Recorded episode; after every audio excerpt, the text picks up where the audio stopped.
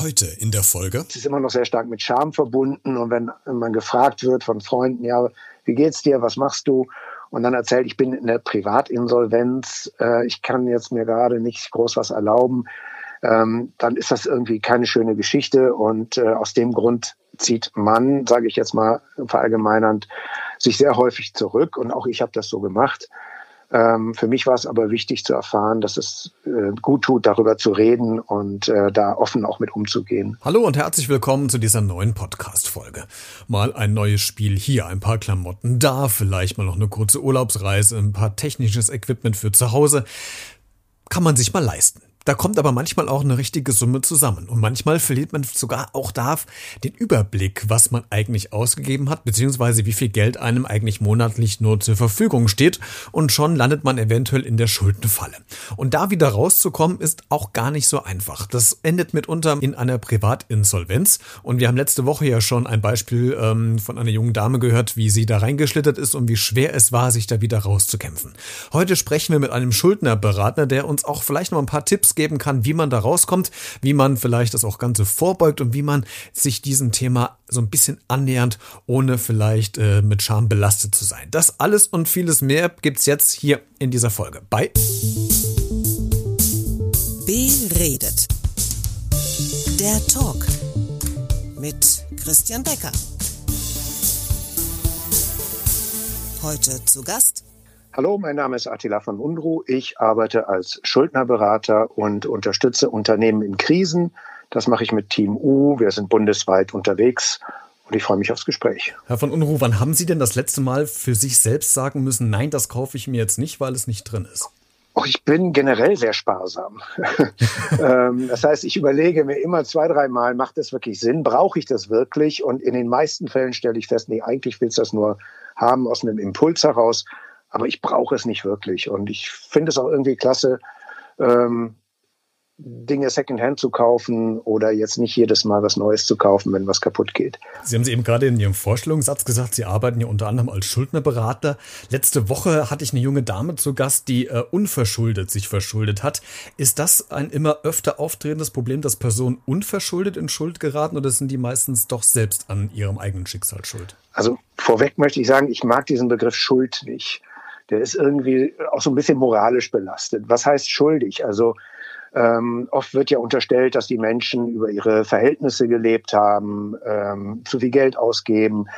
Äh, das muss man immer relativieren. Also es kommt immer auf den Kontext drauf an. Ist jemand ähm, äh, in, in Hartz IV, dann ist es unheimlich schnell, dass man in Überschuldung gerät, wenn die Waschmaschine kaputt geht ähm, oder die Kinder irgendwie neue Klamotten brauchen. Ähm, da kann ich nicht von Schuld reden. Also da habe ich immer so Schwierigkeiten, das so zu labeln, Schuld oder nicht Schuld. Ähm, ich rede lieber von Verantwortung. Also oft nehmen Menschen nicht genug Verantwortung ähm, für ihre Finanzen. Äh, und dann passiert es eben, dass sie in Überschuldung kommen, weil sie aus einer Idee, eben aus Konsum oder was auch immer, ähm, in eine Überschuldung geraten, die sie dann nicht so leicht wieder wegkriegen. Jetzt arbeiten Sie ja hauptsächlich mit, mit Firmen zusammen, aber vielleicht können Sie die Frage trotzdem beantworten. Gibt es eine Tendenz, die man sehen kann, ob sich mehr jüngere Erwachsene verschulden? Ich denke so in den Jahren zwischen 18 und 25 oder sind es vielleicht doch eher die, die im Leben stehen und denken, ach, das komme ich schon irgendwie irgendwann finanziert. Ähm, kann man das irgendwie trennscharf voneinander trennen oder gibt es da so gar keine Einteilung dafür? Ja, doch, es wird ja äh, jedes Jahr ähm, analysiert, wie ist der Verschuldungsgrad, ähm, wie ist die Altersverteilung und es ist einfach auch äh, statistisch nachgewiesen, dass immer mehr junge Menschen in eine Überschuldungssituation kommen, ihre Finanzen nicht mehr im Griff haben ähm, und dann eben in so eine Situation kommen, dass sie ihre Rechnungen nicht mehr bezahlen können. Im Übrigen auch ältere Menschen äh, sind zunehmend von ähm, äh, Schulden und Finanzproblemen äh, betroffen. Das hat aber dann wieder oft andere Gründe. Hat das vielleicht auch einen Grund, dass man in der Werbung immer wieder häufiger äh, sieht, dass das damit beworben wird, jetzt erst kaufen in sechs oder in zwölf Monaten äh, ohne Zinsen oder sowas zurückzahlen? Sind das so Indikatoren dafür, dass sich die, die Verschuldung erhöht, gerade bei jungen Leuten? Weil das lockt ja schon, äh, den Geldbeutel ein bisschen locker zu nutzen vielleicht. Ja, also die ganze Gesellschaft ist ja äh, basiert ja auf ähm, Konsum, auf Statussymbolen, das neue Handy, Klamotten. Ähm, und gerade Jüngere wollen da eben auch dazugehören. Es hat ja auch was mit Akzeptanz zu tun, mit sozialer ähm, äh, Position. Und ähm, wenn dann auch noch geworben wird, du kannst es jetzt haben und musst erst in zwei Jahren dafür zahlen, dann passiert es eben ganz schnell, dass die, gerade die jungen Leute, äh, die Übersicht über ihre Finanzen verlieren. Ich habe aber auch ganz häufig mit, mit jüngeren Menschen zu tun, die in der Überschuldung sind, ähm, wo ich nicht sagen kann, das ist jetzt wegen Konsumschulden. Das sind, wenn ein Lehrling eben sehr wenig Geld kriegt, ähm, mit dem man mal gerade über die Runden kommen muss, äh, ist es eben schwierig, ähm, da nicht äh, das Konto zu überziehen. Äh, das hat eben auch oft andere Gründe. Jetzt haben Sie eben ja schon gesagt, dass Sie das, das Wort äh, schuldig, Schulden nicht so gerne haben, sondern es eher als, als Verantwortung äh, betiteln. Ähm, wenn wir mal dabei bleiben, gibt es irgendwelche Indikatoren, ab welchem Zeitpunkt ich für mich ähm, reflektieren oder ich für mich ähm, das sondieren müsste, jetzt wird es für mich eng, wenn ich anfange, diesen Überblick zu verlieren. Gibt es da so einen Zeitpunkt, wo man das dran festmachen kann, wann das passiert? Oder ist das so ein schleichender Prozess, der sich über Wochen, Monate, Jahre irgendwie aufbaut und man dann den Blick vielleicht dafür verliert? Also ich glaube, Sie haben es eben schon gesagt, der, der, das Stichwort ist den Überblick behalten. Und wenn man nicht mehr den Überblick über seine Finanzen hat, dann ist das für mich schon äh, Indikator, dass man aufpassen muss und äh, mal Bilanz ziehen muss. Ähm, wenn ich mit Schuldnern äh, spreche, dann ist es ganz oft so, dass sie nicht genau sagen können, wie viel Schulden sie bei wem haben. Ähm, die haben mehrere äh, Konten, Kreditkarten, Ratenzahlungsvereinbarungen und so weiter. Dann kommen Inkasso-Unternehmen dazu, die noch kräftig Zinsen und Gebühren äh, aufschlagen. Äh, und plötzlich wissen die gar nicht mehr, ähm, über welche Beträge sie reden. Und dann entsteht dieser äh, Teufelskreis, dass die, die am meisten Druck machen, am ersten bedient werden. Und das sind in der Regel dann auch die Inkasso-Unternehmen, die dann mit viel Druck und mit einem Angstszenario kommen und äh, dann machen die Leute Ratenzahlungsvereinbarungen, die sie aber gar nicht bedienen können. Und dann wird es halt immer schlimmer und äh, komplizierter. Also ist das klassische Führen eines Haushaltsbuchs, wie meine Oma das vor Jahrzehnten gemacht hat, eigentlich immer noch up-to-date, oder? Genau, also man muss es ja nicht mehr als Haushaltsbuch machen. Äh, da gibt's ja auch tolle Apps.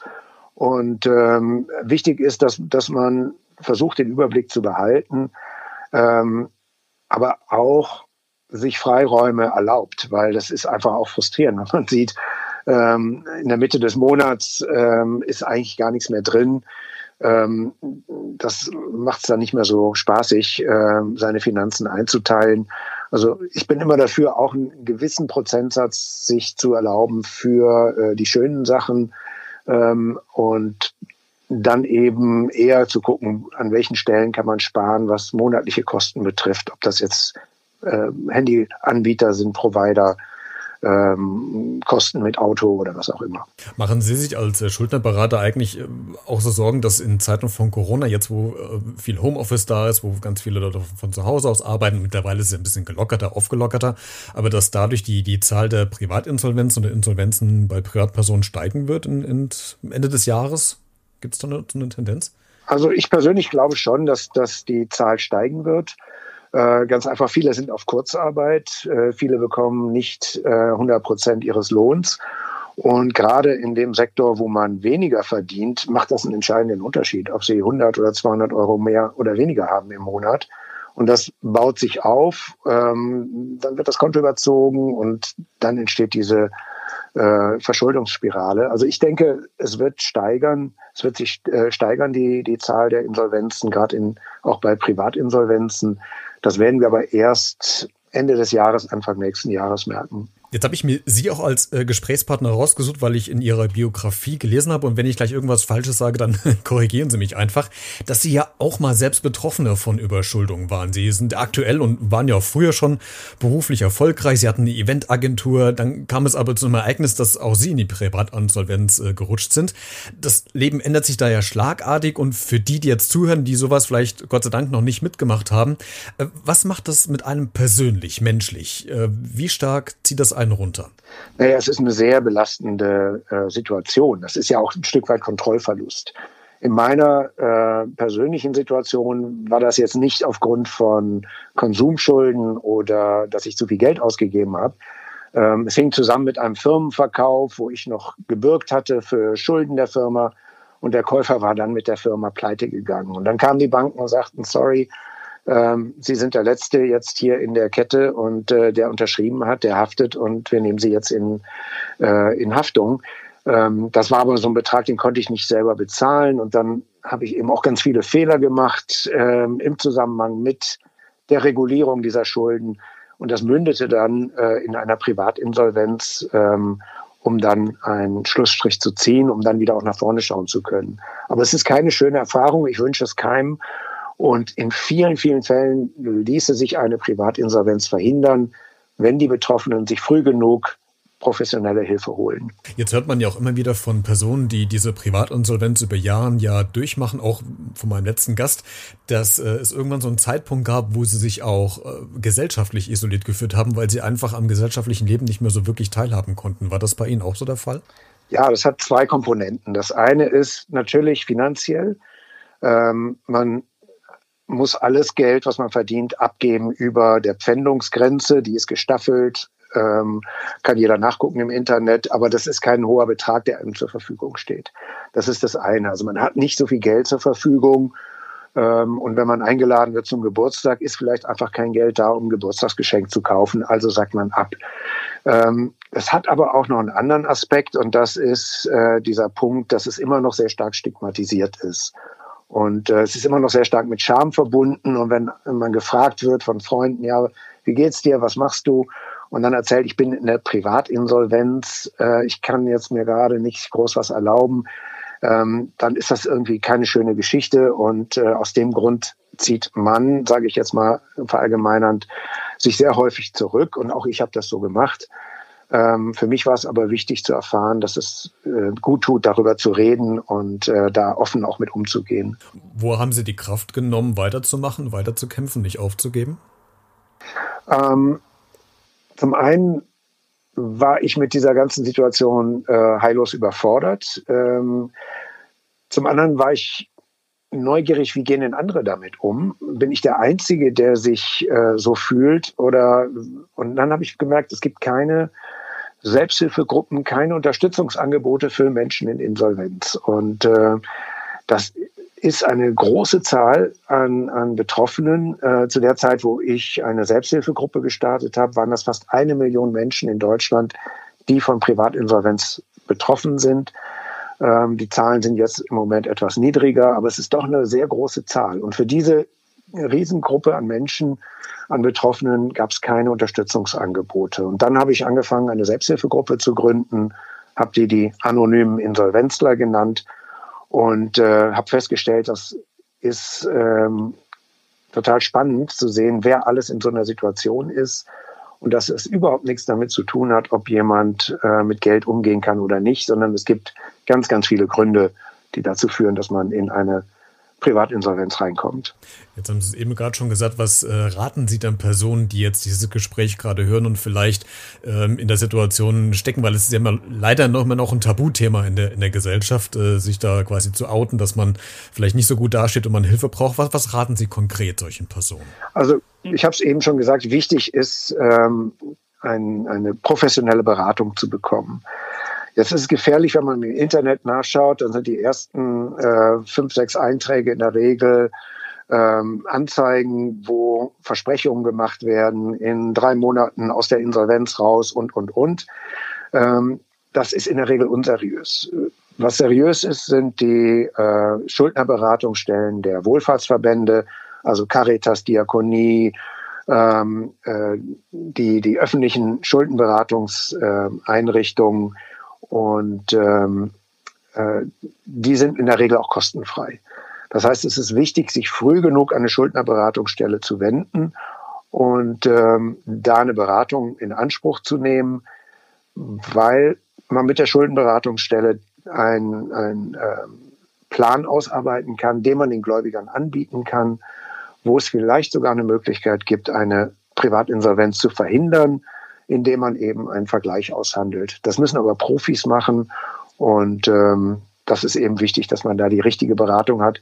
Sonst wird man auch noch in einer schwierigen Situation abgezockt. Herr von Unruf, vielen Dank, dass Sie sich äh, Zeit genommen haben, um mit uns über dieses Thema zu sprechen und dass Sie auch so ein paar private kleine Einblicke über sich selbst gegeben haben. Vielen Dank für Ihre Zeit und Ihnen alles Gute. Sehr gerne. Alles Gute. Tschüss. Falls du noch etwas zu dieser Podcast-Folge zu sagen hast, dann melde dich gerne per E-Mail an b-redet.gmx.de oder über eine Sprachnachricht und äh, alle Informationen, Kontaktmöglichkeiten findest du in den Show Notes, also quasi in der Podcast-Folgenbeschreibung. Musst ein bisschen weiter runter scrollen. Ansonsten kannst du auch gerne in den sozialen Medien kommentieren, bei Facebook, Twitter, Instagram oder auf YouTube. Und äh, ansonsten hören wir uns nächste Woche Donnerstag wieder und bleib neugierig.